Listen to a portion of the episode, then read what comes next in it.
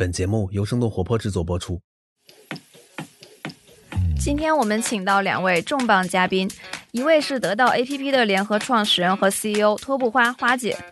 花姐一直是我非常敬佩的创业者和沟通大师，虽然没有上过大学，但是创办了一家终身学习的公司，这本身就很励志。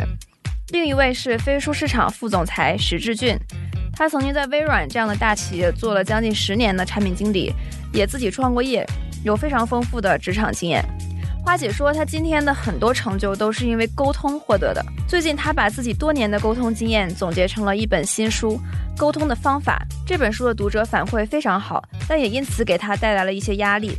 就压力很大呀。然后我在家里跟我老公吵架，他就会说：“你想一想，你是一个写作了沟通方法的人。在节目中，花姐和志俊分享了很多职场里非常实用的沟通技巧。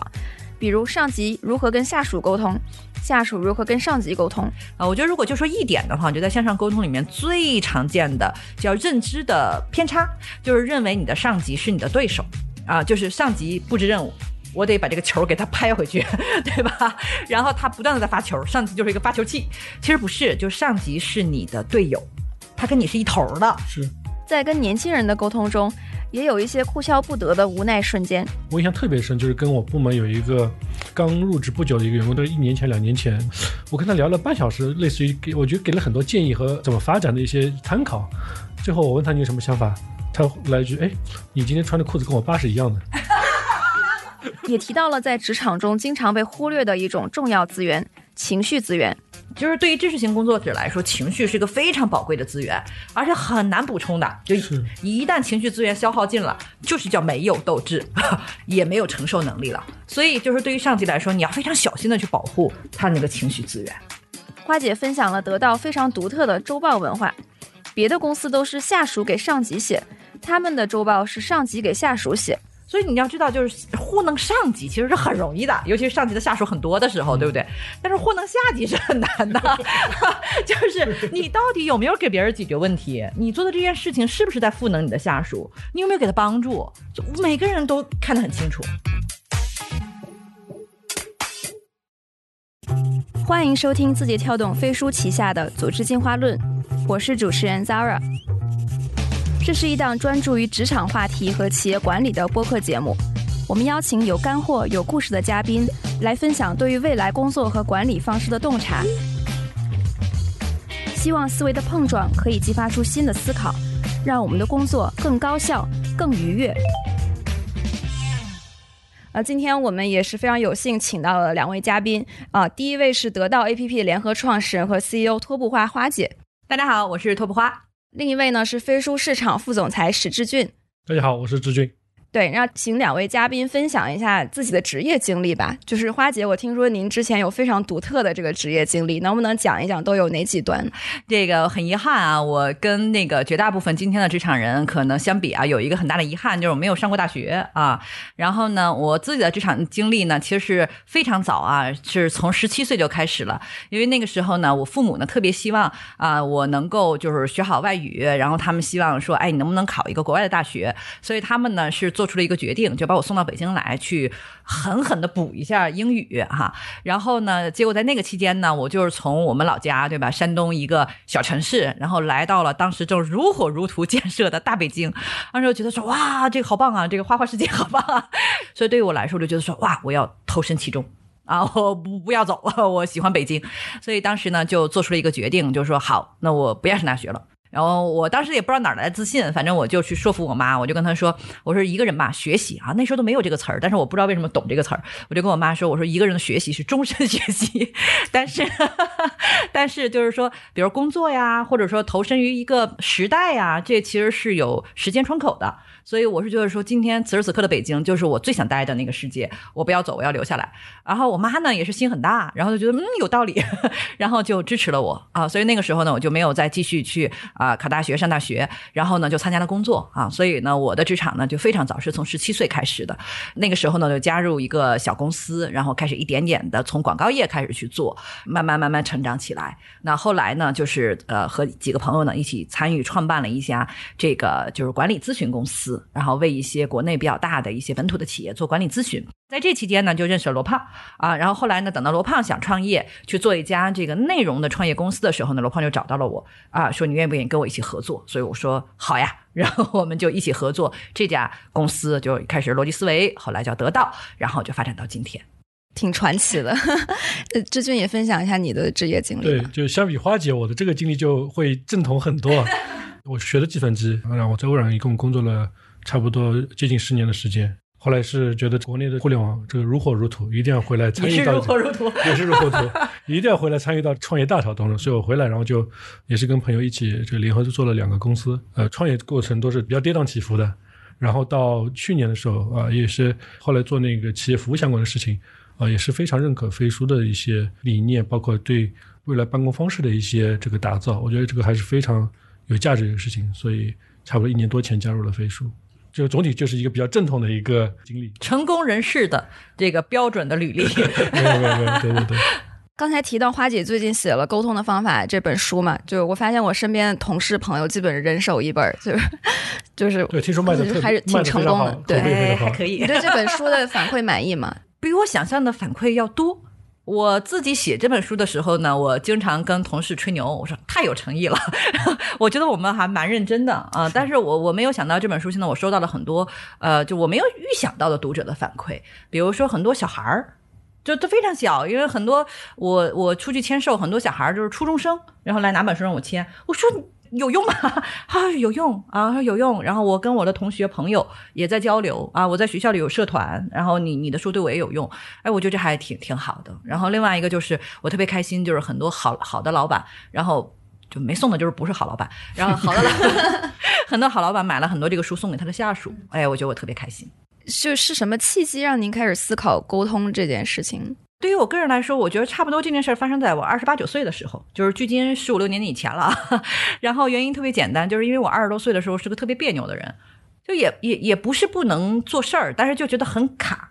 然后呢，我从小呢其实是一个比较内向的人啊、很很害羞。哦完全看不出来。你看我每次这么说，大家都说你这个哎呀不真诚，但是真的，所以我每次一说这话，如果是在我三十岁以前认识我的人，就会说对，是他是。然后完了之后，三十岁以后认识我的人就不太信，就说不可能啊！那你这样还要内向，外向得啥样啊？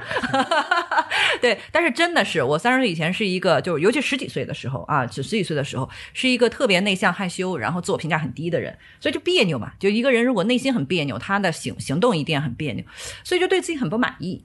啊，那同时我就很羡慕那些就很会办事，然后完了之后很容易跟别人打成一片的那种人。但是我觉得那事儿是天生的，就不会啊，就是真的是真的是不会。所以甚至那时候连我就是过年回家，然后我爸我妈都嫌我不会来事儿，就是你讲到这种程度啊，然后就很痛苦，那个过程就很痛苦。但是在那个契机上呢，就是特别好，就是因为我身边出现了一个人，也是因为工作认识的，就是一个普普通通的一个大姐。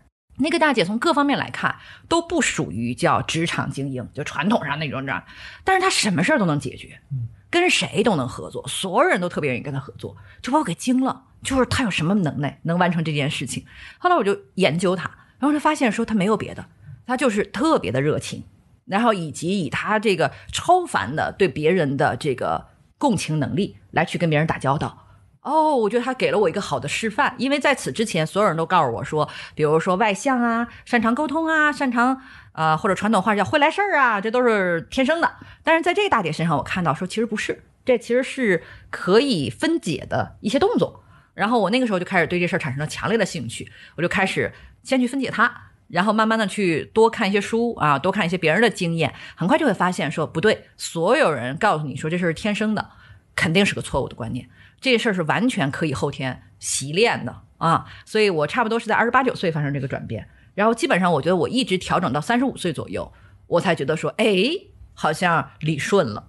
那我相信今天可能很多比我年轻的呃年轻人，也许还会面临着我当时的那个困惑所以花姐是觉得沟通是改变你人生蛮重啊，要的一个事。那绝对，那绝对，至至少他创造了我今天的那个幸福感啊，所以我就开始研究这件事情。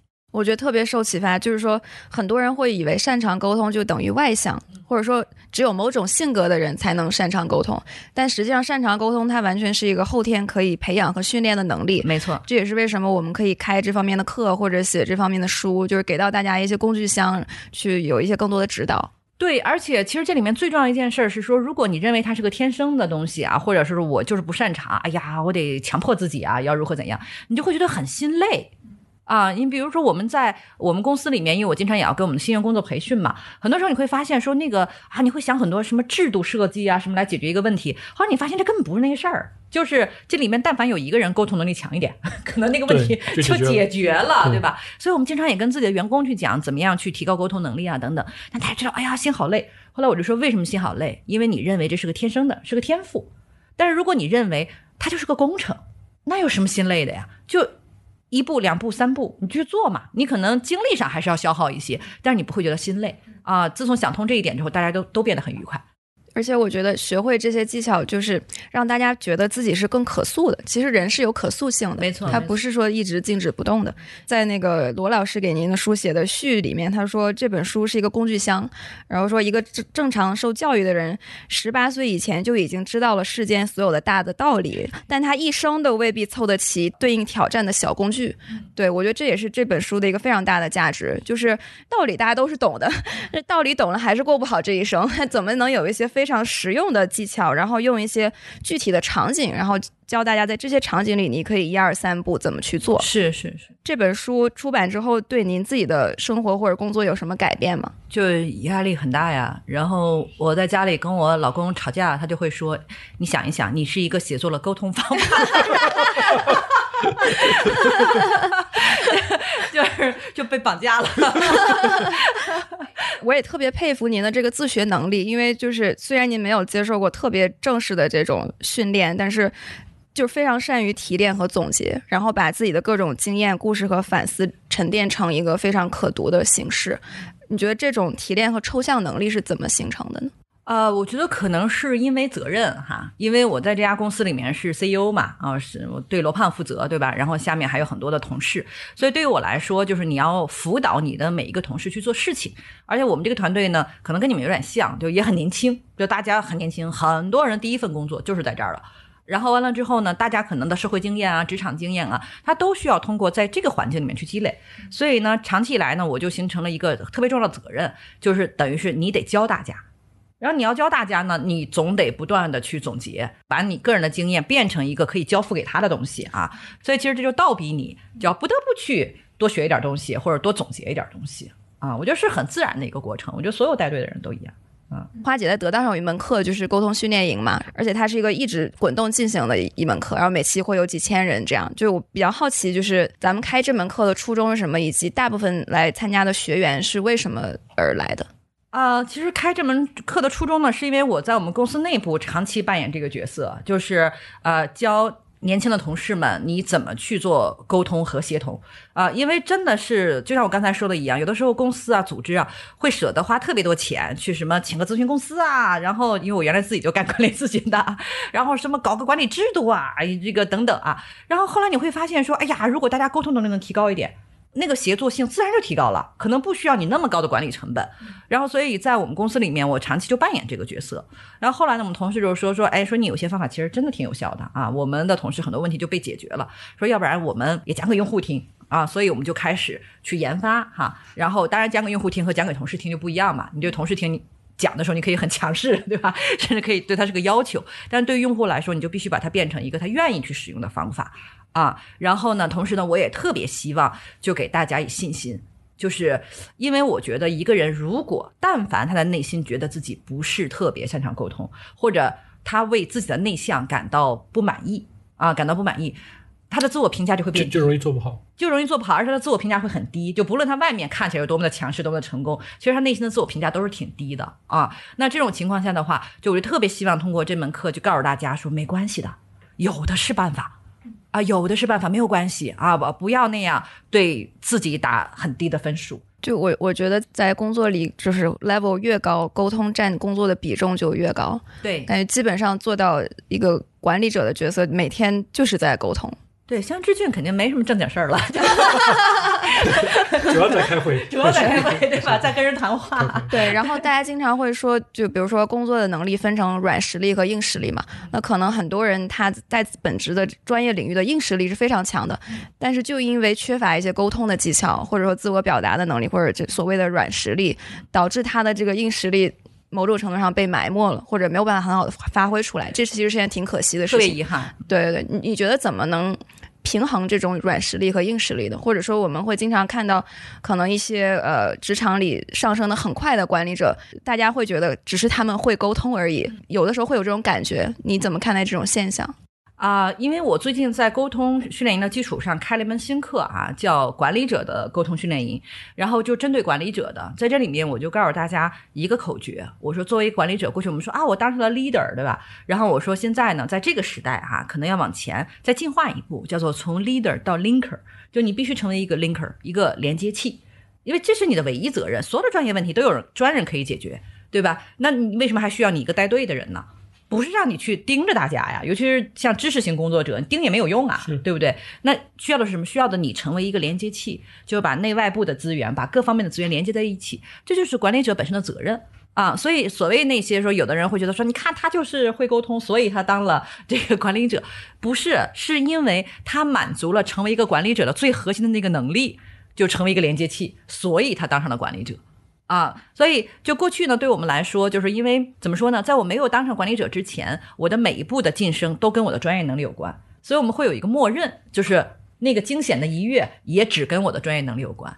其实不是，不存在这个默认，就成为管理者是另外一个能力模型，是完全是另外一个能力模型，对吧？我并不是说你一定要成为管理者才好，有的人一走一辈子专业路线，我觉得非常好，但是要看到这是完全不同的两种能力模型。但是反过头来说，管理者的能力模型，它和专业能力模型是一样值得被尊重的，它也是技术，只不过它是管理的技术或者叫领导的技术。而且只是在传统我们学习的过程当中，不是从课本课本上学来的，而且是我们的这个教育体系里面之前其实在培训上面反而是比较缺失的一部分，所以现在很多是在职场上大家开始来往回再补这些东西。就志军也在不同的科技互联网公司待过嘛，我觉得像得到这样的公司，因为你们很重内容和就是教育啊、培训啊等等，所以我觉得大家整体上还是沟通表达能力非常强的。对，但是互联网公司的这个工种比较多元，可能就是有不同，就是这个方差可能稍微大一点。对，不知道你有没有看到过，就是比如说理科背景的这个呃这个同事，他们怎么提高自己的沟通能力，或者这方面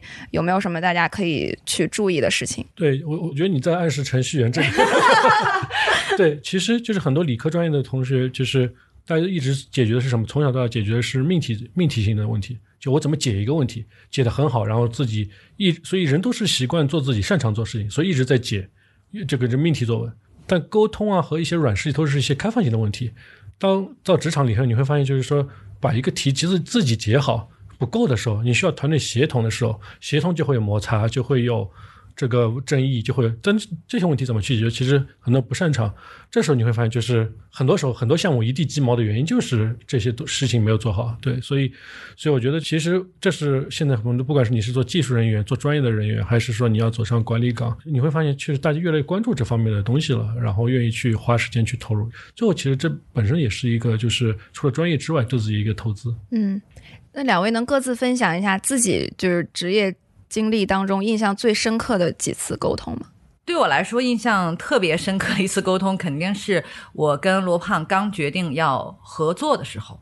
然后印象特别深，就是有一次我们好像出去参加一个什么活动，那个时候我们还不是合伙人，只是在探讨这个问题。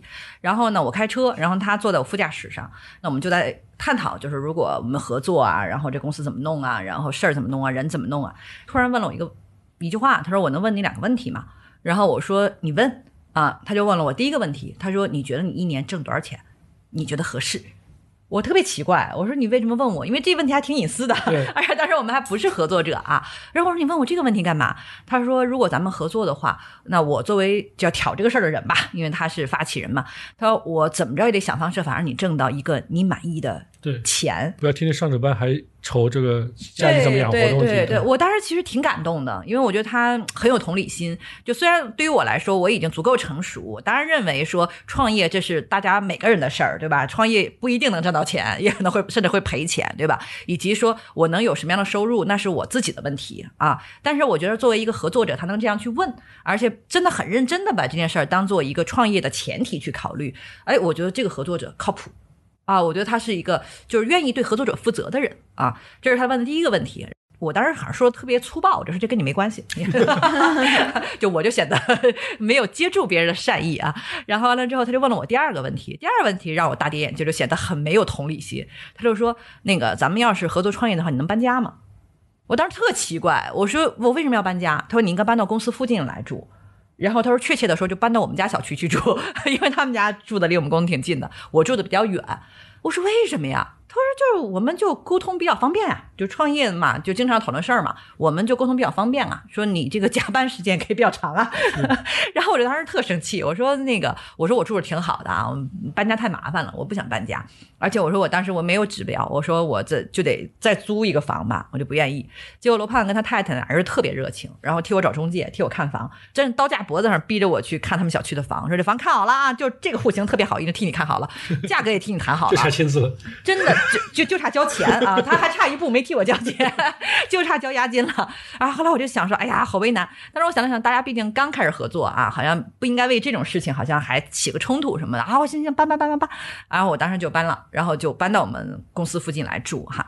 然后结果呢，神奇的事情就发生了，因为我们住的都离公司很近，又住在同一个小区。第一个确实就是很容易商量事儿嘛。第二个呢，就是上班的话就没有必要打两辆车呀。大家凑一块儿，然后打一辆车。最近我们 COO 又搬到我们小区去了，所以我们现在一上班，动不动就搞得像个公共汽车似的，就是一路接人啊。而且你看北京这个交通，每天两趟，每趟半小时，其实就是有非常高频的这样一个正式非正式的交流，所以就使得我们在整个创业的过程当中，就默契度非常的高啊。所以现在回过头来来看，我觉得罗胖当年问出了一个好问题啊。我觉得罗老师处心积虑，这个想的很远。哎，对对对对对。就每年每每天两次汪问，哎，对对对对，没错没错没错，七年七年汪，在在车里这种沟通跟在办公室还不太一样，对对，他的那个场景不一样，对，没错，不是很正式，就更放松一些，时间固定，对，每天这个时间。但我觉得其实，因为我也创过业啊，其实我觉得创始人之间，就联合创始人之间，其实我觉得罗老师一开始这两个问题问的非常好，其实就是 A。呃，我觉得最稳定的合作关系，其实利益关系是其中共同的利益关系是一个，所以先大家把利益能够能不能这个趋同嘛？第二事情就是，虽然沟通的方式可能比较直接一点，但如果两个创始人之间不能很直接的把一些问题放在桌上，那以后会有更多的问题。所以我觉得其实真的还是一开始就把这个沟通，把最最基本的东西大家给给奠定了。所以你们现在有那么多年的这好的这个合作技术，我感觉这种沟通还真的是特别的，就特别值得学习。对，其实是这样的，就是呃，这个志俊说的特别对，我特别想补充一点，就很多人觉得说沟会沟通就是要说话特别委婉啊，好听啊，动人，不是。罗胖本身就不是一个这样的人，罗胖是一个特别莽撞，就他在沟通的时候会特别莽撞。然后完了之后呢，我们经常说他的情商是负数，但是没有关系。因为你越简单，对于对方来说就越简单。对，因为你足够的莽撞和简单，对方反而不需要去过多的考虑，就是什么感受层面那种问题，大家的沟通效率其实很高的。而且形成你的这个自己的风格就行了。没错，没错，没错。所以很多人见到罗胖之后就觉得说，哇，他好真诚啊！他的沟通技巧并不怎么高明啊，就是非常的简单粗暴，但是所有人都觉得说他好真诚。那你真的？被所有人都打上这么一个标签之后，你的沟通没问题啊。对，嗯，对，所以真的不需要有负担。那志俊有什么让你印象特别深的？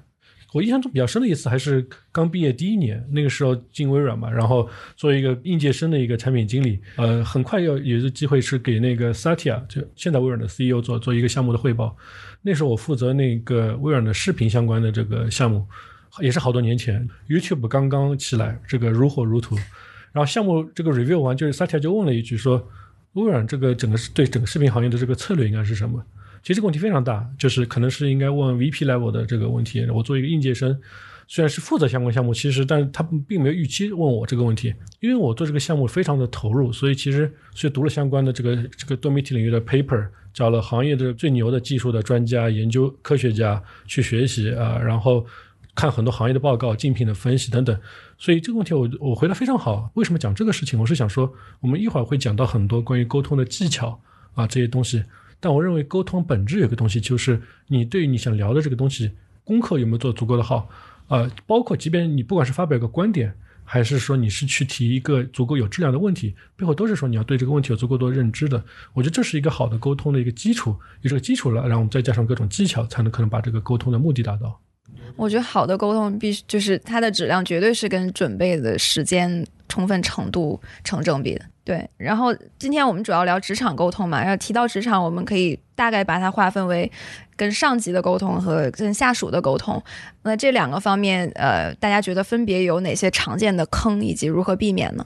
首先说跟上级的沟通啊，因为嗯，在那个我的那个沟通训练营里啊，到今天已经有三万多人学过了。然后，所以我们做过一个调研，你最想解决什么问题？然后排名第一的是跟上级沟通。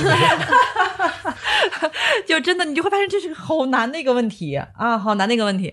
然后刚刚过去的那一周，呃，是我们在就这一期的沟通训练有三千多人，然后给大家布置一个作业，就是我就问大家，你有没有认认真真的发起一次跟你的上级就工作汇报以外的沟通？就跟他聊聊你的想法，聊聊你对他的诉求，包括职业发展，哎，包括职业发展，绝大部分人其实没有啊。我觉得像你们那个飞书啊，什么都是很好的公司，所以大家不会认为这件事儿是一个很难的事情啊。可能对上级也有一些要求，但是其实，在绝大部分相对传统一点的公司里面是没有这个规矩的。所以，如果你自己不主动去发起，一辈子都没有这种谈话机会。是。然后完了，上一周我刚我们整个教研团队刚刚批改了一千三百多份这样的作业，就是说我要去约我的老板了。然后就像志俊刚才说的一样，我能不能做一个准备？然后我就说你把你的准备告诉我，然后我来给你一些反馈。然后哪些东西你可以去跟那老板聊，哪些哪些东西你可能准备的还不够啊？等等，哇，他们就觉得很开心啊，因为从来不会有人从这个角度给他们一些反馈，因为很孤独嘛，就每个人这种事儿也好像也不能找同事商量，对吧？对，所以在向上沟通里面确实是一个很难的事情，至少大家在心理上觉得很难啊。我觉得如果就说一点的话，我觉得在向上沟通里面最常见的一个。叫认知的偏差，就是认为你的上级是你的对手啊，就是上级布置任务，我得把这个球给他拍回去，对吧？然后他不断的在发球，上级就是一个发球器，我在不停的给他啊反击。其实不是，就上级是你的队友。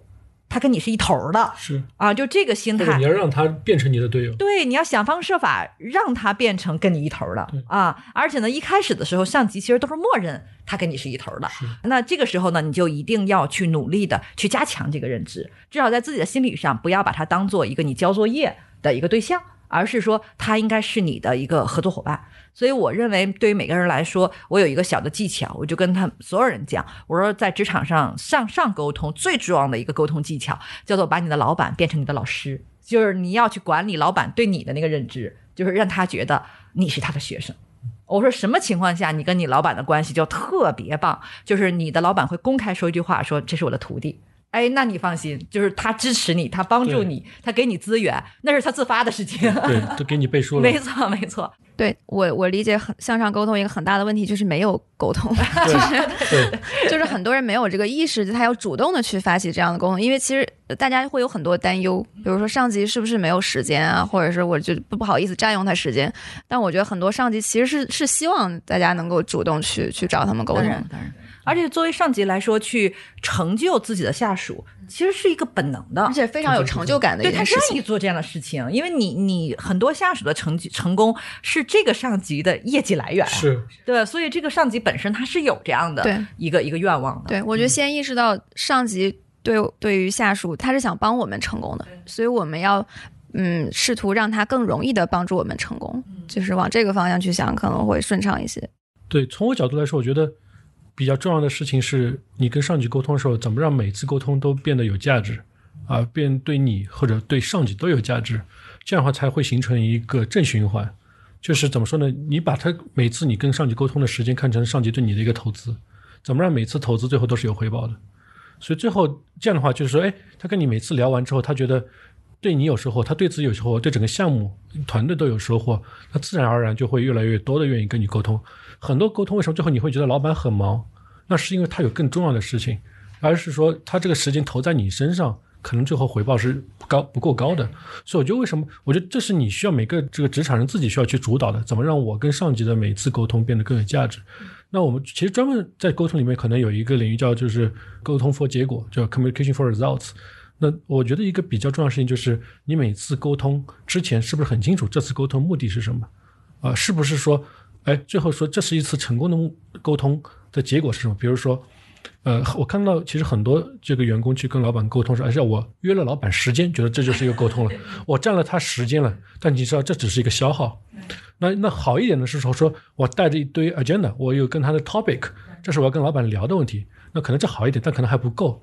最好的可能是说，我认为这次沟通之后要产出什么一个结果。举个例子，我是想让他知道，说我最近这个项目做的成果比较不错，得到他认可，好，这是一个结果。或者说，我是让他知道现在这个项目资源非常少，我走出这个他的办公室的时候，我希望他给我三个 head count，这也是一个结果。所以我觉得需要把这个目标变得很明确，然后这样的话，让每个沟通才会有价值。那这样的话呢，你也能跟老上级形成一个正向的一个良性循环。就一定要每次沟通跟上级沟通要有明确的目标，然后产生一个价值，双方都认可的价值，这样才能长期那个变成一个长期的一个正循环。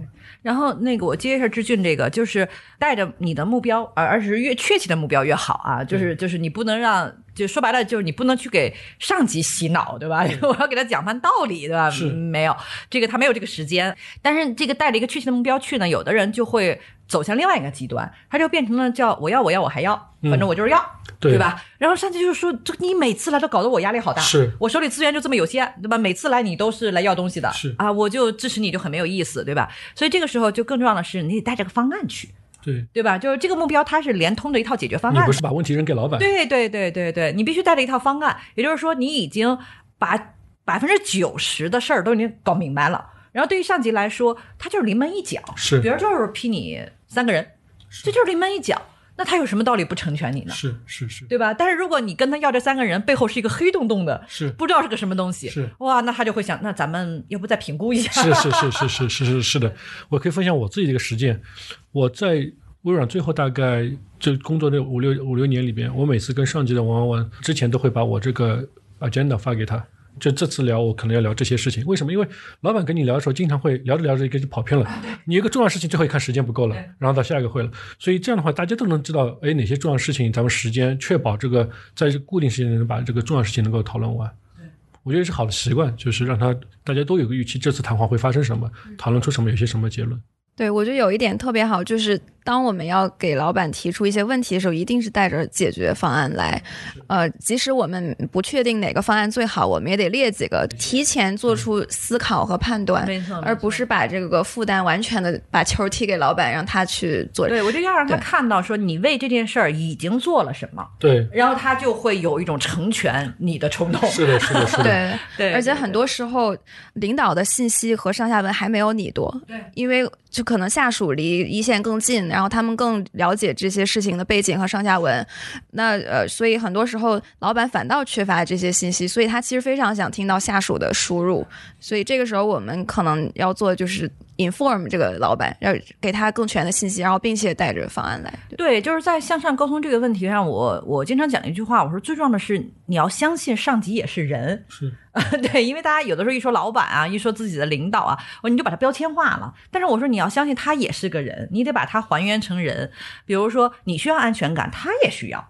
嗯，对吧？你没有办法在信息不完备的情况下做决策，你凭什么认为他就可以？对，对，他也不可以啊，对不对？然后，那你需要在有信任的情况下才愿意支持你更信任的人，他也一样啊。所以你会发现，说你只要把他还原成人，这很多问题就可以解释了。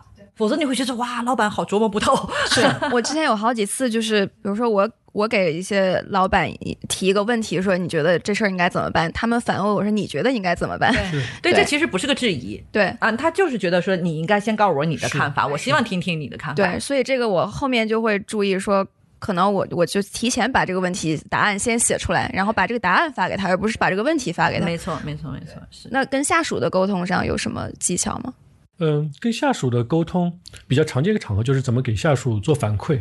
给下属做反馈挺难的啊，就是一个是说你这个 message 是否清楚，第二个事情这个度怎么把握啊。经常会发生的事情就是说，哎，比如说下属给了一个方案，你给了一些建议，然后下属就开始跟你说，哎，这个是确实做的不好，原因是 A、B、C，或者说时间太紧了，或者这个人手不够，各种各样。你说我本来只是想讨论就事论事，为什么一定要扯别很多别的事情呢？你其实去反思，其实就是说，你给反馈的时候，可能要分清楚两件事情。第一个事情就是说，你到底是在告诉他你工作没做好，还是在告诉他说你可以这个有个建议，这个方案可以做得更好。所以我觉得，如果把这个事情能够区分开。啊，其实对下属来说，他更好能够接受这个信息到底是是怎么去处理它。所以我觉得，其实就是呃，下属其实你如果有一些同理心的话，其实站在下属角度，他也需要安全感嘛。所以最主要事情就是说，你告诉他，就是说这是一个责备还是一个建议。我觉得把这个 message 很清楚。这比如说，你可以说，哎，这项目我觉得这方案还挺好的，哎，但是不是这样会更好一点？哦，或者说，哎，你这个项目你用心了吗？就是怎么是这样子的，对吧？我觉得这个两个痛确实是要分开的。但如果下属确实你觉得这个这个投入度不够或者怎么样，就是该责备就责备，你不要本来是责备的变成了建议。对，我觉得这样的话就是也也不好，所以我觉得这是第一个事情，就是分清楚责备和建议。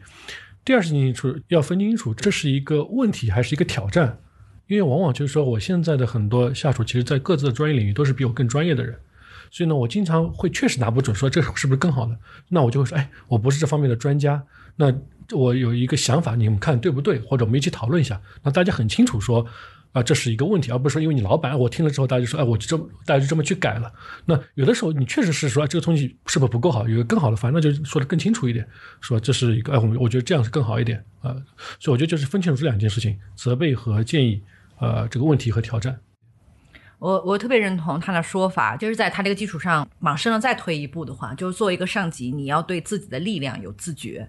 所以你要非常主动且有意识的去控制自己的力量，因为是这样的，就是作为一个上级来说，肯定也是打打杀杀过来的嘛，对吧？大家肯定是从当基层员工，然后在一线做工作，然后干得好当小组长，对吧？小组长干得好当主管，主管干得好当总监，对吧？也是一路这么成长过来的，而且呢，肯定是叫普通员工中的佼佼者，最后当上了 leader 哈，当上了领导。所以这种时候呢，就是当上了上级的人，往往都会比较强悍，因为否则你打不赢嘛。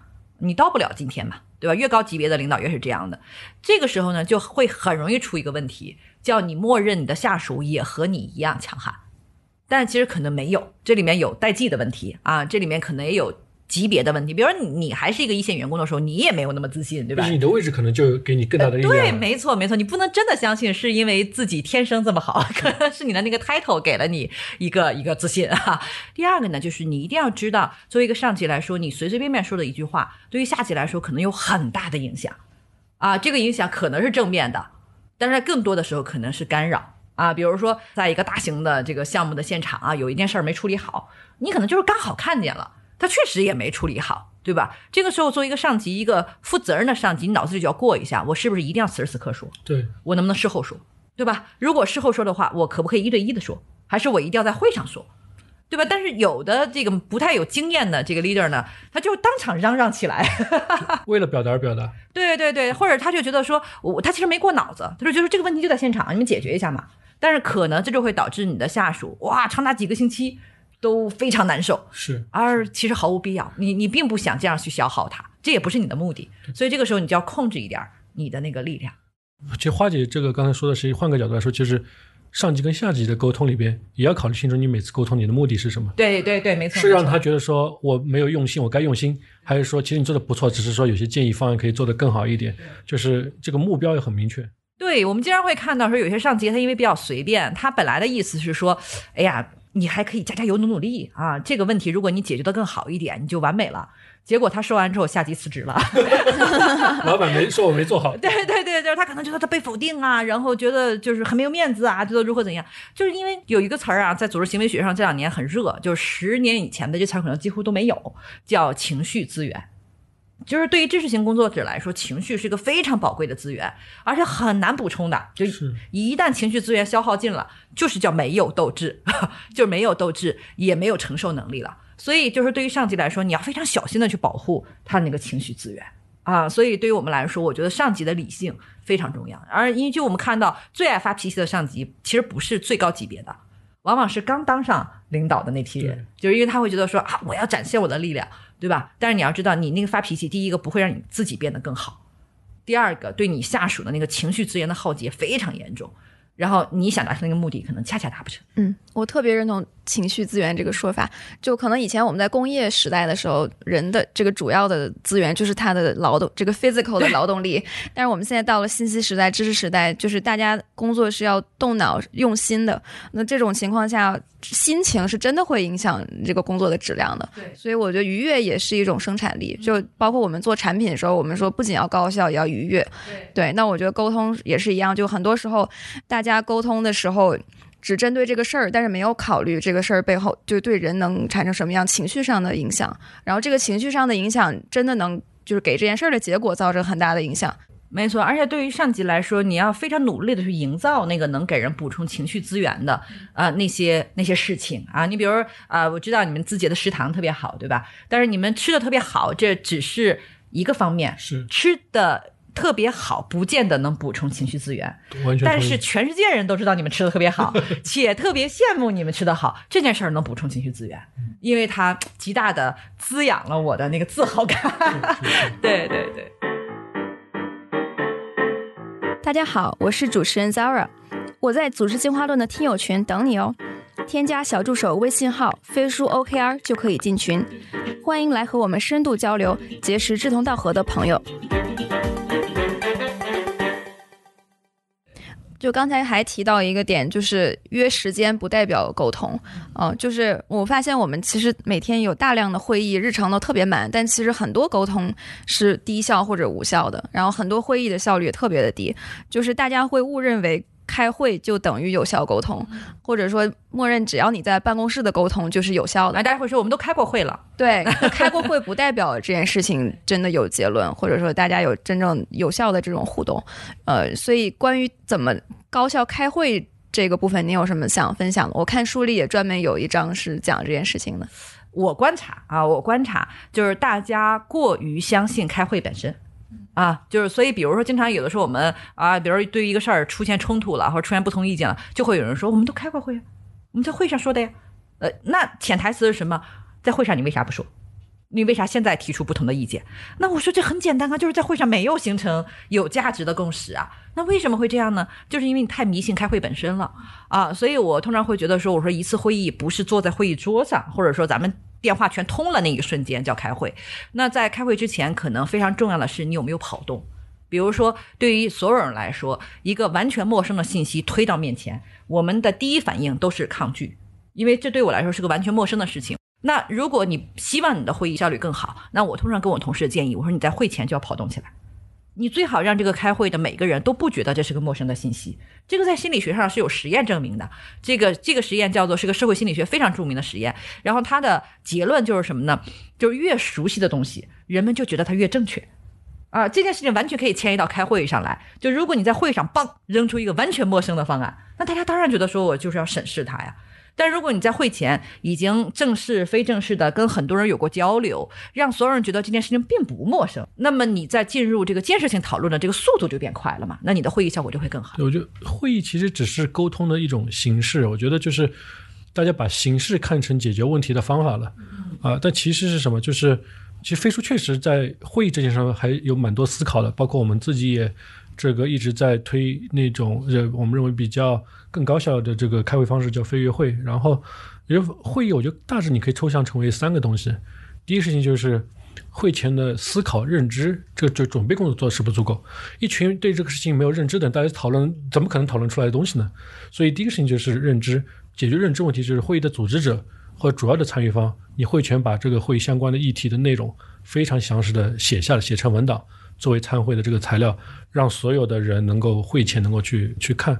这个我觉得非常重要，就是为什么呢？就是第一个事情就是我们叫 writing is thinking，就是你不把一个事情写下来，你对这个事情的思考很难非常的扎实。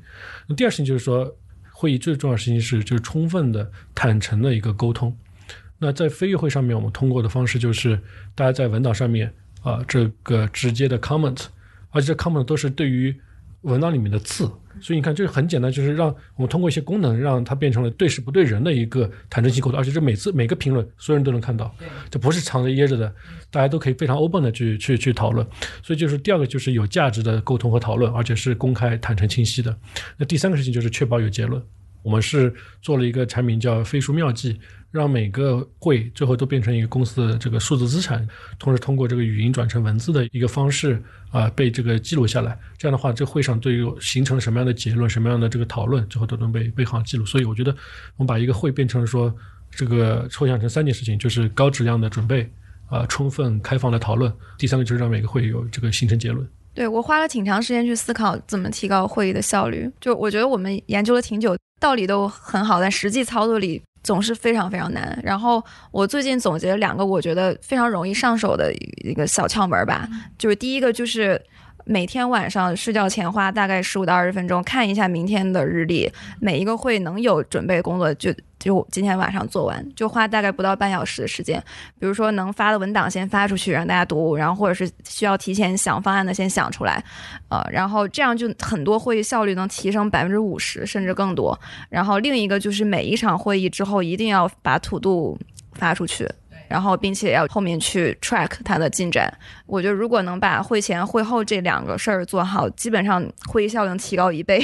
对，所以会议是一个典型的叫功夫在室外的一件事儿，是是啊，就是大家往往太过于重视会本身，而忽略了会前和会后这两个环节，它往往甚至比会议本身更重要。对对对，所以我以我觉得以后你们在推那个飞跃会的时候，应该配套推得到的写作训练营，可以的，就是你看事前是写文 档，事后是写 to do，对吧？这个都需要写作能力，是是对吧？很多人的文档发给你之后，你就不想看，你就觉得说我的天哪，我这个太长了，对吧？就而不知道你要干嘛。是啊写文档是一个很重要的能力，嗯，它不是，它是需要一些练习的。在我们这边，我们认为写文档跟平时的沟通都是一种沟通嘛，就是没没错，我们叫当然就是创作是一种这个结构化的沟通，对对对沟通是一个碎片化的创作，是是。其实这两者关系是很紧密的。没错，没错，没错。而且我特别认同呃刚才志俊那个观点，就是一个人如果写不清楚，就是没想明白。对，是对吧？你的文档写的不好，或者写的很啰嗦，就是因为你没对这事儿想明白，就不用找别的借口。因为飞书文档它不像画个 PPT，就你把它包装的好看一点，看起来很有逻辑，但可能实际上没有逻辑。但是在文档里，你它文档天生就是结构化的，它有多级的标题，然后你一定要把这件事情思考得比较清楚，它才能写的比较好。就是每次写，比如说策略文档或者什么，其实你相当于是自己跟自己对话的一个过程。对对对我觉得是自己说服自己的一个过程。我我我是特别享受这个过，程的。文档写到哪一个标签写不下去了，就通常认是这个地方确实没想，确实没想明白对而且我发现很多人。就会担心说我，我不擅长写作，那是不是我就不擅长写工作文档？但我觉得这个不是同一件事儿。对对对，就是你写文档其实是一个逻辑思维能力的体现，它跟写作能力或者你词藻有多华丽这个本身没什么关系。对我经常也看到那种洋洋洒洒、文字极其漂亮、逻辑完全不通的。对看到都特别生气。对对对对对对。好的，呃接下来我还想聊一个话题，就是我觉得花姐在您的人生经历中，就是你也提到多次得到贵人相助嘛，然后我觉得您有一种特别神奇的能力，就是能让一些 非常厉害的人愿意花时间去给你提供帮助和指导。对，在这方面有什么技巧可以分享吗？哎呀，这个 对我曾经说过一句话，我说我都特别希望等我死了，我那墓志铭上就写这句话。对，就确实是贵人相助啊。然后我可以给大家讲一个我非常神奇的经历，就是我刚参加工作那年，然后呢，就是有一次去听一个讲座，然后北四环那边有一个酒吧叫广告人酒吧，然后就全北京的那个广告公司、时髦广告公司的年轻人会在那儿聚会啊，那个老板也是个做广告的，所以他们就每周末呢会组织一个。讲座啊、在那里呢就遇到了那个当时奥美北京办公室的总经理叫詹祥国老师。他做完讲座之后，他人特别 nice，然后做完讲座之后，他就给每个人派名片。然后我们就每个人收到一张名片啊，那是小朋友嘛，十几岁，你想，对于尤其对于我来说，他好激动啊。然后呢，但是也没有想到有什么用啊，因为那个就人家就给你留了张名片而已呢。然后但是没想到呢，就收到那张名片，大概没过一个星期，然后我就在工作当中遇到一个很大的挑战，然后自己完全不会做。但是后来想了一下呢，翻了一下本儿，发现那个张老师讲课的时候、讲座的时候提到过这个问题，所以我就想说，哎呀，我是不是能问问他啊？所以那个时候呢，就是很鲁莽。我就给他打电话。那个时代是属于什么状态呢？他的名片上不会有手机号，也没有几个人有手机啊。我肯定是没有手机，所以呢，他的名片上是一个总机转分机啊。我这边呢，只能给他留一个我的 BB 机，所以九零后可能都没见过。然后呢，我就给他打电话过去，是他秘书接的。然后秘书说说战先生现在在开会，他不能接你的电话。然后但是他说我会啊、把你的信息转告给他，如果方便的话，你留一个你的联系方式，我让他联系你。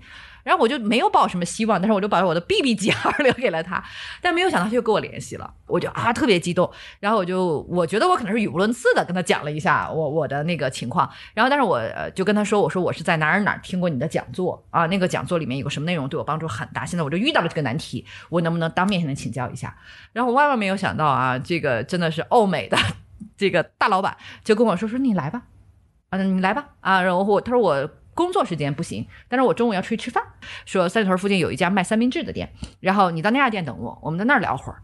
就真的他带我就去那儿买个三明治，然后他就问我呃什么问题，我就跟他讲，他就特别认真的教了我啊，那真的是就是事无巨细的教了我，然后我就事后用他的方法，然后就去解决了那个问题。啊，然后呢，回来之后呢，我给他打了一个电话，就是说特别感谢啊，然后等等。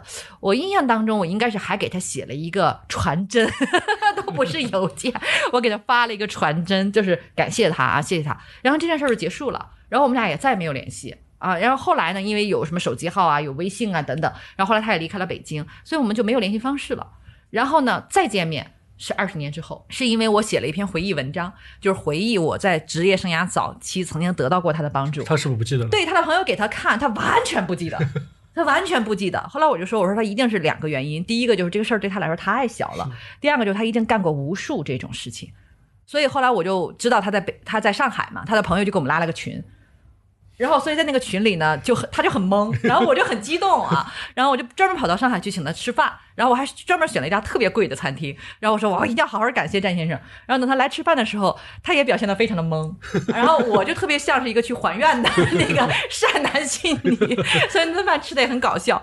然后，但是我真的非常感谢他，他给了我一个非常重要的信心，叫没关系，大胆的去求助，是啊，别人会帮助你的。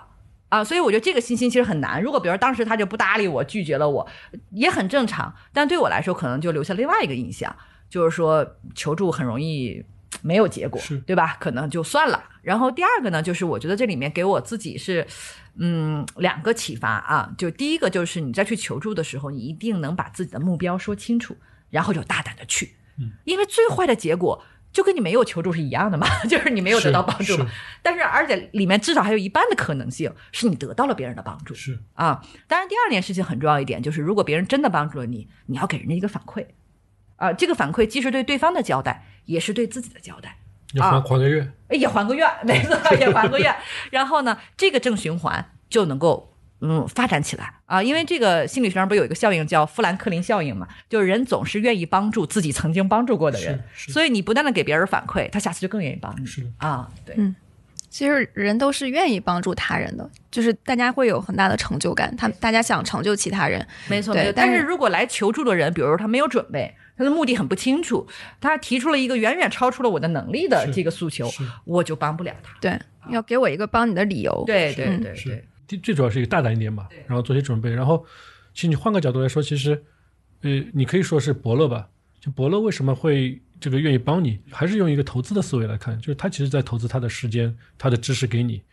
那他为什么投你？其实你还是要给他看到一些值得投资的东西嘛。那你花了很大代价，绕过很多的人，最后找到他，可能就哎，这是第一步，让他看到你很强意愿。第二，确实就是你得有潜力。这个潜力怎么看到？就是你确实是做了功课，有很深的认知。就像我前面说的，就是你能问出一个好的问题。有的时候，这个好问题是说，哎，这个问题可能对一个专家来说，说，哎，这是我前段时间刚思考过的。有的可能是我甚至我自己都还没有一个完全答案、明确答案，我愿意跟你一起探讨的。他是很愿意去来跟你去讨论这些东西。所以我觉得就是说，你你得做好这些准备。所以最后就是，其实伯乐不是遇到的，是真的是找到的。是这个找是你花了很多做了很多准备工作去找到的。就是做非常非常充分的准备，尤其是如果是对方是一个稍微公众的这种人物，比如说写过文章啊，或者是有一些对外演讲，我一定会把网上所有的都找过来，然后看一遍，然后把印象深刻的记下来。而且我觉得。找到对方的时候，要非常具体的说，我就特别喜欢你在哪哪哪写的这一句话，或者表达这个观点，我特别认同。这是对对方的尊重，这是一种尊重。对，这会让对方觉得啊，你真的是做了功课，而且你对我写的这个东西或者这个内容、这个观点特别认同，这个本身就拉近了你们之间的距离。没错，就是让他特别容易去去去愿意给你帮助。对，另外我觉得就是作为大学生的时候或者刚毕业的时候，会呃 assume 自己没有什么可以给到对方的。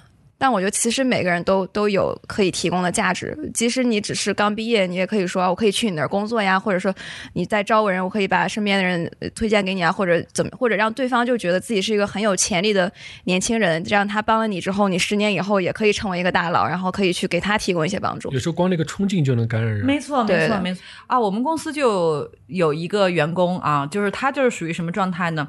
就是罗胖最早的时候，二零一二年开始不是发六十秒嘛，就是罗胖最有名的啊，就六十秒。然后那个语音是没有文字的。后来在微博上呢，就有一个人，他说每天早上六点半罗胖发语音，他差不多七点多钟，他就会把那六十秒的文字整理出来，然后发在微博上，然后就每天一条，每天一条，每天一条。然后就很多人给罗胖留言说有一个人在干这个，我们就去看，然后就给点赞，然后他也不怎么跟你联系，然后我们也不知道他是谁，然后就是每天做，呃，罗胖发一条六十秒，他就写一条，不对。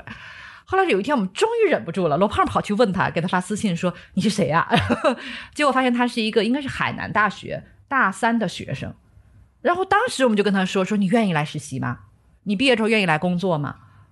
然后后来就来了，然后就现在应该是在我们另外一个公司，呃，兄弟公司少年得道，已经是一个非常骨干的中层干部了。所以其实就是看招人招的理念相同的人是对很重要的。对对对对对对，所以你看，就是他这是在创造价值，当然是，但是更重要的是，他展现了他自己的靠谱。对。对，但这事情放在今天，可能是飞书妙计的一个机器人。对天这个机会可能就没有了。对对对对对。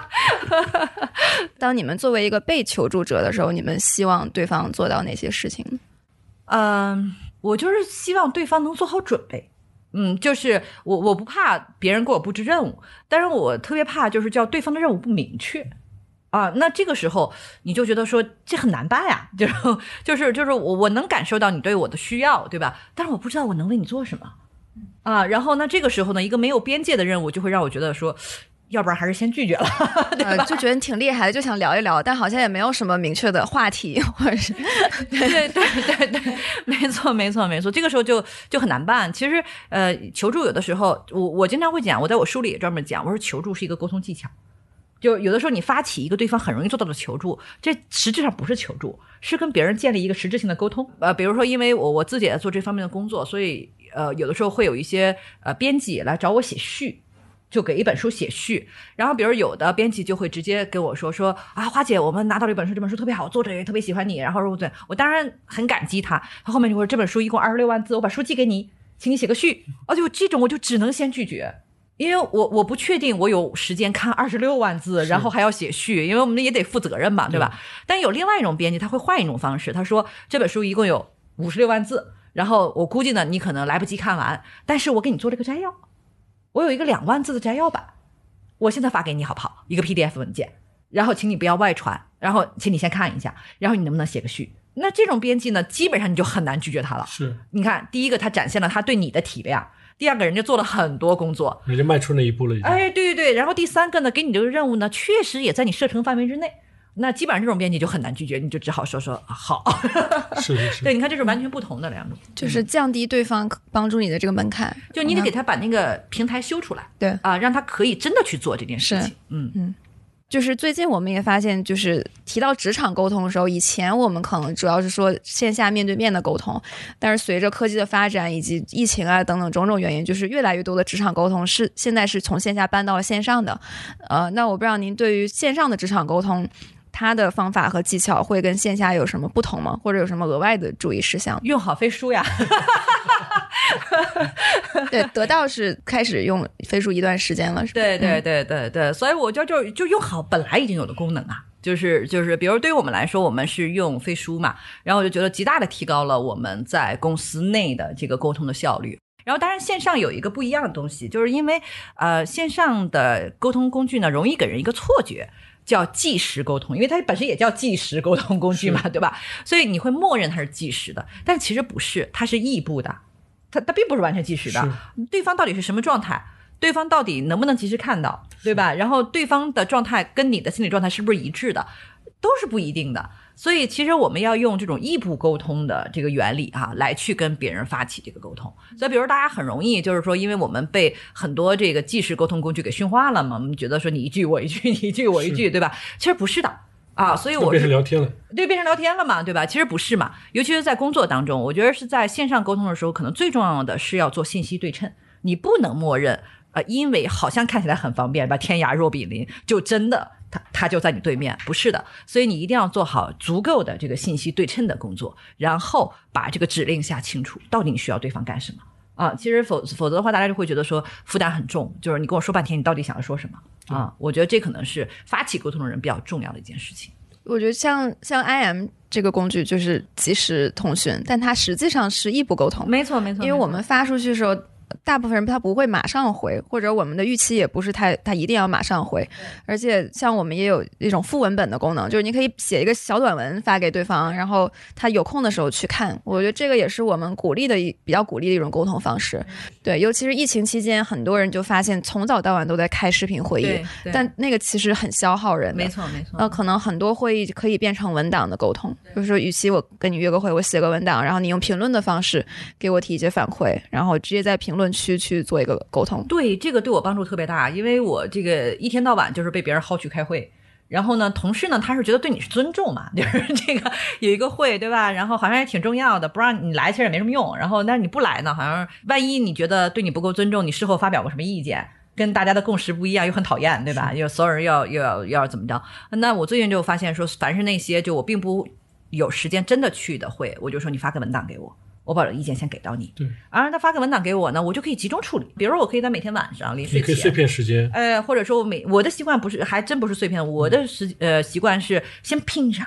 嗯啊，我我最喜欢你们那个拼的功能，然后晚上集中处理，哎，很有成就感。晚上一个小时，啪啪啪啪啪啪啪，就像扫雷一样，就特别爽。然后完了之后呢，把所有的拼全处理掉，然后把意见全部给完，就会发现说，第一个就是很多会，我也表达了对组织会的人的尊重。我给了我的建议和意见，又不太占用你的时间，哎呀，又不太占用我的时间。同时呢，也解放了他，是对吧？然后你他就可以按照他自己的意意愿去组织会议啊，所以我觉得非常非常效率非常高。嗯，而且我觉得线线线上跟线下还有个区别，就是他他比较容易对事儿不对人，对，就是他很难传递那个情绪，因为像我们线下面对面说话，我们是能互相看到彼此的表情啊，这个语气啊什么的。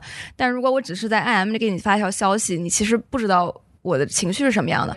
所以这个时候大家就会用很多辅助，比如用表情包啊，或者是我发现大家就是工作中特别喜喜欢用语气词，比如说哦 什么像那种波浪线等等，其实都是想让这个话说的稍微软性一些，或者去传递更多的这个语气。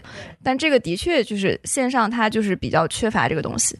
所以大家会想用这种方式去弥补，对对，但是在文档里面可能就没有这个问题，就大家就把事儿说清楚就行了。其实我还挺好奇，就花姐就是得到用了飞书之后，你觉得公司内部的沟通协同有些什么样的变化吗？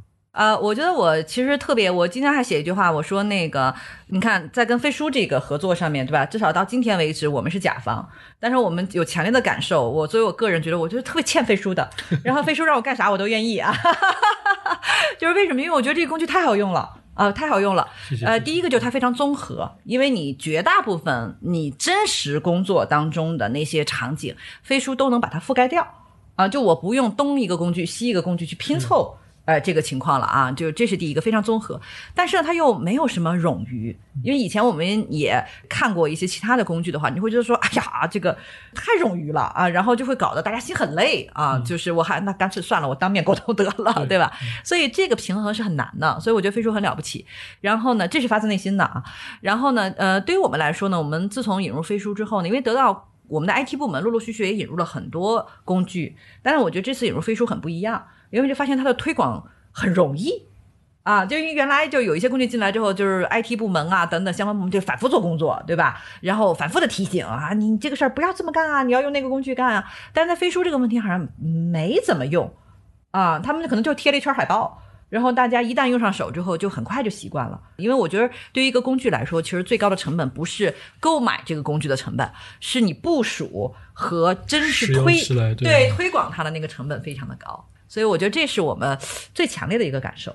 像咱们也是之前有其他工具，然后也有一个迁移成本嘛，就是为什么会有动力去迁移到飞书上呢？或者看到了飞书什么样的价值，然后被打动？飞书是一个很好的团队啊，就是很有决心，而且也很把呃客户当客户嘛。我觉得这件事肯定是非常非常打动我们的。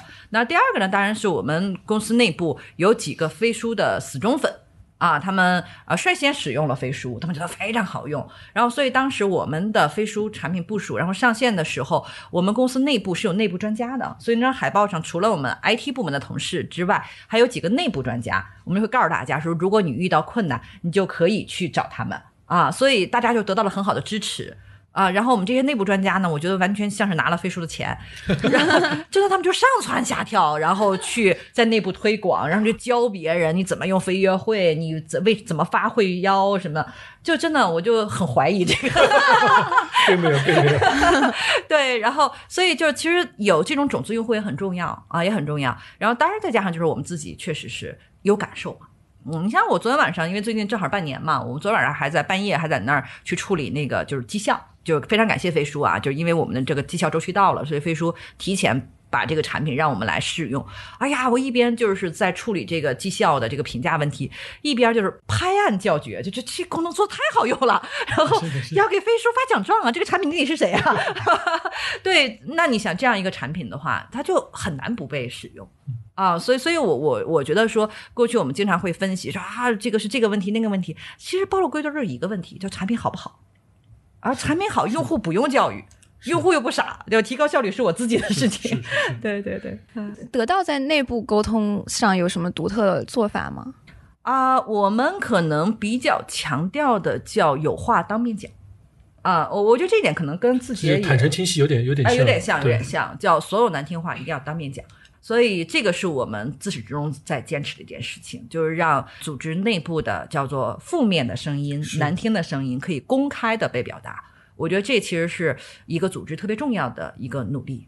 听说你们也有一个比较独特的周报系统，能分享一下吗？对，呃，我们是有一个在飞书汇报那个模块里面配置了一个我们的周报，呃，然后呢，得到的周报呢跟别人不一样啊，绝大部分公司的周报呢是。一集集往上写周报，是，然后呢，基本上这种周报到最后呢，都变成大家深恶痛绝的东西，然后，对吧？因为你只要是给上级写周报，一定会产生两个结果：第一个，每个人都在努力证明我干事儿了，且我干的很多，所以就变成了流水账嘛，就所有人要写的长一点啊，周报要这个。以前有同事说很惊讶，组里边某某某怎么能写出那么长个周报？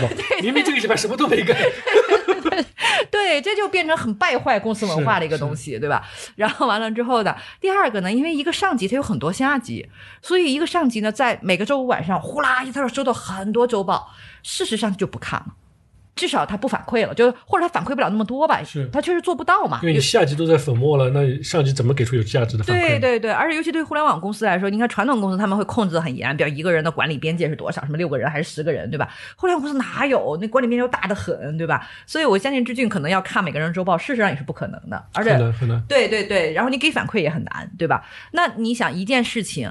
大家都要去做，不做就扣分。然后，但是老板根本不看，所有人也都知道你不看，且没有反馈，所以这件事一定是越干越拉垮的。这个周报呢，还产生另外一个问题，就是越往上去越不写。就最大老板肯定是不写的，因为没有人看，对吧？很多中层呢，就是说他会就说啊，我等着你们交周报，你们赶紧交啊，因为我要给我老板写周报。你看，他就变成了这。就变成一个这样的事情，其实就是这非常消耗啊，非常消耗。那我们的周报系统呢，是呃上级向下级写周报啊，就是所以我们默认的是，如果你是一个基层员工，你没有下级，你完全可以不写周报，你完全可以不写，你愿意写就写，不写拉倒，没有关系，我们不强制要求。但是如果你是一个上级，你有下级的，你一定要去写周报。然后呢，哎，这个设置呢就非常有趣。你比如说我的周报，我的周报是默认给我就所有对我汇报的那十八个人吧，我是默认给他们看的。然后他们是一定要看的啊，系统会推给他们看。同时我可选啊，这是你们飞书很好的功能，就我选不选择完全公开我的周报，那就是全公司每个人都可以看啊，但是不是强制的。那我就选了开放，那我有的同事就选择没有开放，都 OK 啊。然后呢，所以呢，等我写完周报之后，这个周报就会被推给我的直接下级去看，所以我的周报是向他们汇报工作。所以你要知道，就是糊弄上级其实是很容易的，尤其是上级的下属很多的时候，对不对？但是糊弄下级是很难的，就是你到底有没有给别人解决问题？你做的这件事情是不是在赋能你的下属？你有没有给他帮助？每个人都看得很清楚，所以这个是糊弄不了的。所以对于我们来说，第一个就起到一个作用，就每个下级都在监督你。然后第二个呢，我们这个还起到了一个很好的效果啊，就是比如说我们的有一些一号位来说，因为他们都选择了，绝大部分人哈、除了这个别人之外，他都选择了说我的工作开放给全公司的人看，我的周报可以开放给全公司的人看。那就意味着什么呢？意味着我不仅能看到志俊的周报，我还能看到隔壁部门那个老板的周报。然后志俊对我好不好，这是一方面。哇，那个老板对他的下属好不好，我也能看见。我可以对比呀、然后如果志俊长期对我们不好，但是别人 对下属很负责任，对吧？工作水平很高，然后我就会起活心眼儿。啊，只要公司内部有流动机制，我就要跳槽，我就要内部跳槽。那这对志俊是很大的打击，对吧？因为内部的人就会源源不断的离开嘛。他其实是用这个方式也倒逼每一个头儿，你得负责任了啊，你得负责任，你的你这你的所有的行为是透明的。产生第三个结果是什么呢？第三个结果就有趣了，因为我们跟飞书合作，把我们的周报配置的一个格式，然后每一条都不是强制，但非常简单，就四条。第一条上周工作，第二条下周工作，第三条叫做心得和体会，就是在处理本周工作的时候，你有什么体会。然后第四个叫视野和情报，就是这周我在外面看到了什么东西，我值得告诉我的下属，你们应该去关注一下。然后呢，你发现前两条很好写，后两条很难写，是要花时间的，哎，是要花时间的，花额外时间的，对对对对对，你作为一个上级来说，你得把这事儿想明白，对吧？而且你得起范儿，是你得展现你的水平。所以呢，我们会发现，坚持一段时间之后呢，首先所有的管理者水平一望即知，就有的管理者那个心得和体会居然连续三周空着，那你就说明他不是管理水平不够的问题，他都没有上进心。停止成长了。他肯定是停止成长了，他他肯定是对下级不负责任的，就你都不用去看他的绩效，他的绩效一定不会好，他在下级那儿的威信也不会好。那另外一个呢，我就特别关注另外一个问题，就是第四条是不是空着？啊，就是情报啊，这个情报呢，小可以小到什么程度呢？比如我们刀哥经常就会写一条，因为他产品经理的头儿嘛，他就经常会写一条说，哎，最近有一个游戏上线了，这个游戏非常有趣，你们都要去玩一下，可以的，完全可以。为什么呢？就说明他还在积极的观察外部，可能对行业动态有个了解，对他可能跟我们的具体工作完全没有关系，但是对于一个人开开阔视野是有关系的。但如果有一个我的下级胆敢连续三周视野和情报都是空着的，我就一定会找他谈话，你出什么问题了？而且百分之百他出问题了。所以你看，一开始这个向下写周报这件事儿，只是调换一个金字塔的那个塔尖儿哈，上下的那个关系，但它产生了很多效应。所以现在这件事情已经变成了我们公司就是说叫做去虐待管理层的一个好方法。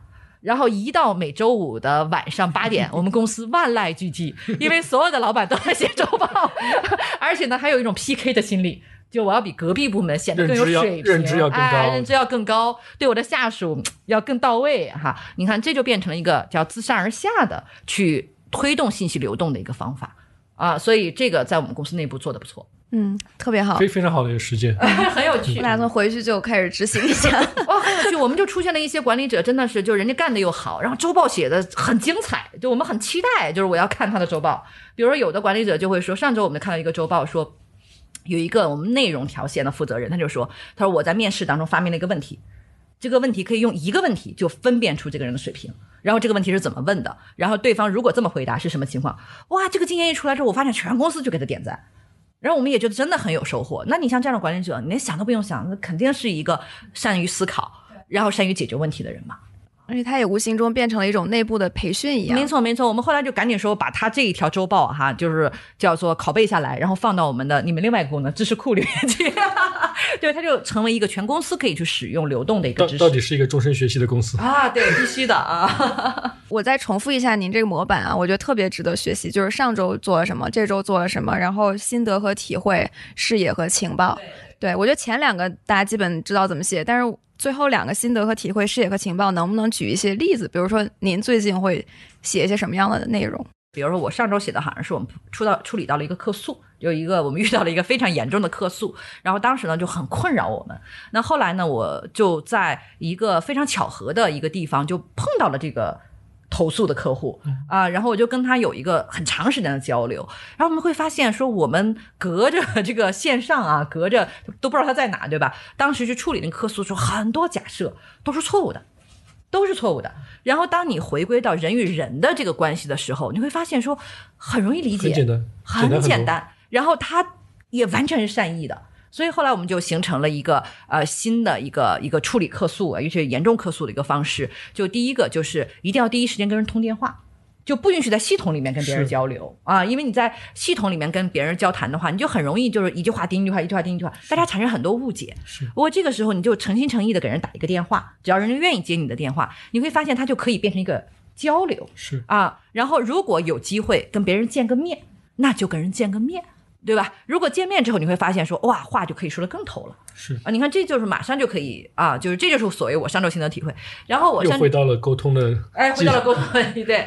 然后呢，就是第二个呢，当时提的一个啊，我上周的视野好像是让大家去看一部纪录片。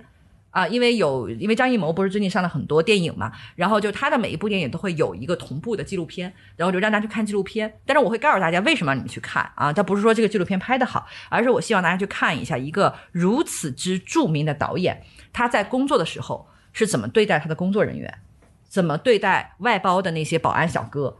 啊，我说其实对于我们一个年轻的团队来说，我们的管理者特别需要去提升我们跟人打交道的这个能力。我说你去看一下那个纪录片拍到了张艺谋，哦，他们很多人去看了，我觉得很好啊。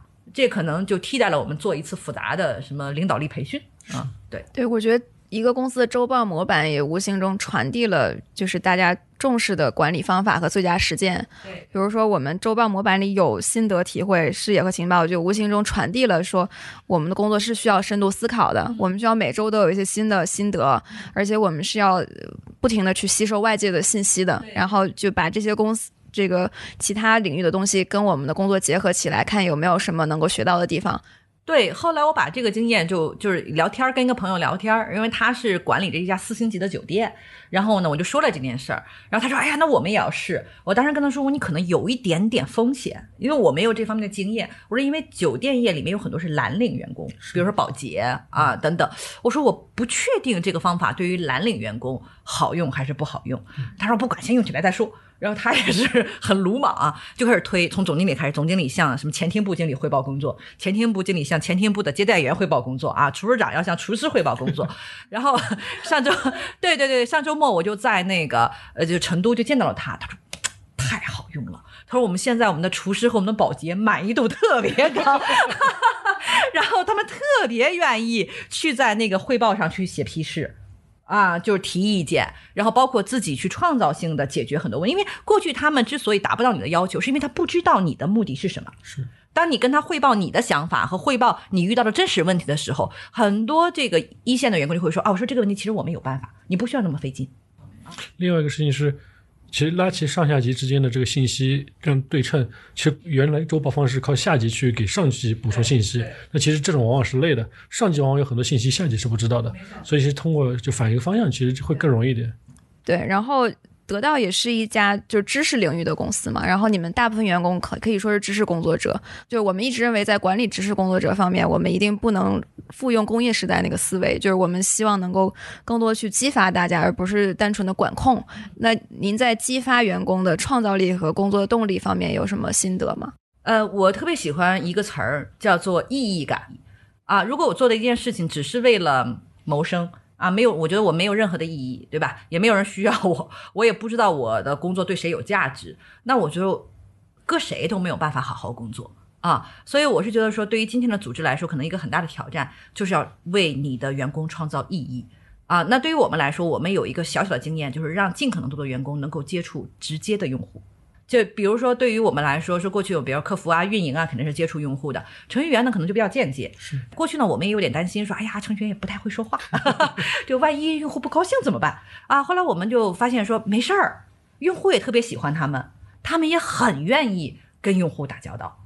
所以，当我们的所有人都能够直接面对用户。啊，甚至我们很多用户都能够知道说这个啊，这个产品是哪个程序员啊在干啊可以，直接骂。啊，可以。其实他不会骂，反而会特别爱护我，就会圈我说花姐不要骂他，然后我们可以等。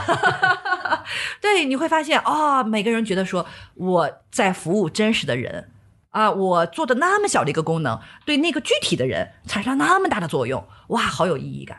所以只要他建立这种意义感，我觉得他的积极性啊什么根本都不是问题。另外一个呢，说从职业发展上面上来看，我经常会问员工一个问题，就是哎，整个部门里或者公司里面有没有谁是你的榜样，是你希望两年、三年之后成为的人？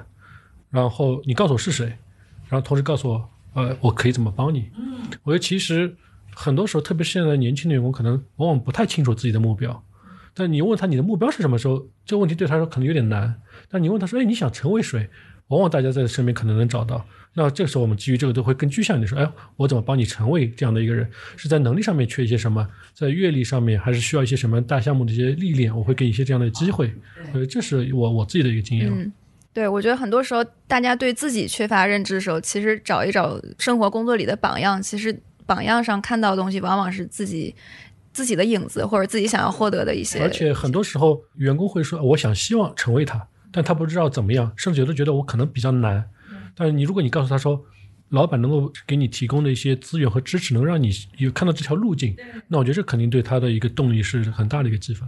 现在也有越来越多九五后、零零后步入职场嘛，我不知道得到员工大概平均年龄啊。我们公司因为有几个像我这样的人拉高了 年龄，然后可能没有那么年，大概二十八岁左右。哦，那跟字节非常非常像，字节二十七点五大概。对，那其实平均年龄也是九零后了。对对对，那肯定，那肯定。您觉得在跟年轻员工沟通方面有什么特别需要关注的点吗？或者他们会有哪些不一样的管理方式吗？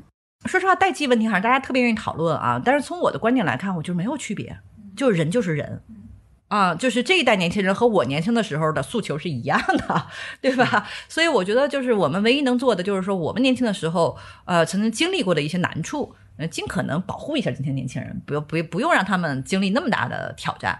然后，但是我们年轻的时候期待的东西，可能也是他们今天期待的。就大家，比如说都有上进心，都想成就自己，都想做有意义的事情，都想更重要，这没有什么区别。我觉得，我是经常在。就是跟年轻员工去打交道时候，经常在就是哎，跟我们这代人很不一样，和哎跟我们这代人很一样，这两件事情一直在徘徊。就是其实像花姐前面说的，其实最后大家追求的东西其实还是很一样的，成就感、成长、这历练，这东西还是一样的，只是说可能在表达方式和一些态度上面会让您觉得不一样。我印象特别深，就是跟我部门有一个刚入职不久的一个员工，都是一年前、两年前这时候去聊，我跟他聊了半小时，类似于给我觉得给了很多建议和和这个怎么发展的一些参考。最后我问他你有什么想法，他来一句：“哎，你今天穿的裤子跟我爸是一样的。”完蛋了。对，然后我这你看年轻人的表达就完全不顾，不太没有太多顾忌嘛，他很直接什么的，对，对对对，就是很跑题。然后但但我会就是你看这些方式上是跟我们那代人，我们会有很多顾忌，对吧？你跟老板去聊，他们其实是无所无所顾忌的，相对。但最后你会发现跟他讲东西，他是听进去了，只是说就是会。就这就是我觉得还有很明显的这不同的。对，这个时候你也不用太介意，你完全完全不介意。对对对，你就追问他一句说：“哎，你是不喜欢这条裤子还是喜欢这条裤子？” 对，然后我们刚才一直提到沟通中目标感很重要嘛，然后就是飞书的一个很重要的模块也是这个 OKR 工具，包括得到现在也在用这个 OKR 去管理目标。呃，得到一开始在推行 OKR 的时候有没有遇到过什么挑战？然后是怎么克服的？我觉得对于 OKR 来说，如果没有好的工具作为基础的话，确实很难推。呃，但是今天我们迁移到飞书上之后，我觉得这个问题至少在最近两个季度就不太是问题，因为大家觉得很简单啊。啊，我我不需要花很多的时间在线下做这个对齐的这个工作，而且在去绩效管理的过程当中再去看它也很容易，所以它就是一个打通的一件事情。是啊，我觉得这个打通比什么都有价值。是。然后确实有个工具会会对 OK，其实是一个落地很难的一个东西，就是要做好很难。包括在自己内部，也不是每个部门、每个都每个每个事业单位都做得特别好。我觉得工具是一方面，但另外一方面就是可能大家有一个预期，就要需要有个管理一个预期，就是很多人希望通过工具来解决管理问题，那是不可能。需要通过管理工具解决管理，其实它是一定能起到作用。在本质上面，如果举个例子，如果你一个 CEO 或者一个业务负责人，你自己连业务没想清楚。啊，如果你这个部门之间上下大家能力不足，其实很多问题是你靠一个工具也也不能完全的解决。所以我觉得，其实最后你去看那个群里面吐槽，有多少是因为 OKR 的推广，有多少是可能是公司一些很本质的问题。没错，没错，没错，没错，本身就是可能就是你目标没定清楚，对吧？所以这个目标实现与否毫无意义。是是是。我说不管是工具还是 OKR 这种方法，都不是万灵药，都不是公司发展万灵药，就是大家很多很多时候在管理和业务上的问题。更多就是可能就是业务没有想然，当然，特别清楚。它通过对齐，通过那个复盘，能让你发现更多的问题。对他，他能把这些问题暴露出来，让大家去充分的讨论。我觉得这个也是它的价值所在。对，这样的话以后公司就能够分成两种，一种叫用飞书的，一种叫不用飞书的，所以对吧？现在动不动还说什么传统公司、什么什么新经济公司，没有，以后只有用飞书的公司和不用飞书的公司。这话我们不能说，我们希望我们的客户帮我们多说一点。好的，然后我们今天的这个聊天大概进入了尾声。对，我不知道花姐有什么最后想想跟观众朋友们传达的，就是一两句话的这个建议吗？啊、对，我觉得每个人在这个月的话，就是第一个就是先把飞书用起来嘛，这是第一件事情啊。工具上先把飞书用起来，对吧？阅读上把沟通的方法读起来。谢谢花姐。然后沟通还是一个非常非常重要的事情，确实，呃，很大程度有时候是能够改变人这个一生里面很多东西的。所以，如果有感兴趣的，可以看看花姐的这本书，包括得到的那个个沟通训练这个课。就我也是身边很多同学上了，觉得挺有收获的。嗯好的，那我们今天先聊到这儿，感谢两位的时间，拜拜。拜拜拜。最后，我们也给到观众朋友们一个福利，请大家在本期节目下面留言，分享自己印象最深的职场沟通经历，或者听完本期节目的感受。我们将抽取十位幸运观众，赠送托布化的新书《沟通的方法》，期待看到大家的精彩留言。本期的组织进化论就到这里。如果你喜欢这档节目，欢迎转发给身边感兴趣的朋友。我们也期待你在节目下方的精彩留言，同时也邀请大家加入我们的听友群，请添加我们的小助手为好友，微信号是飞书 OKR 的全拼。在这里，你可以跟我们深度交流，结识志同道合的朋友。也欢迎大家关注飞书的微信公众号，或者访问飞书官网飞书点 cn。感谢大家的收听，我们下期再见。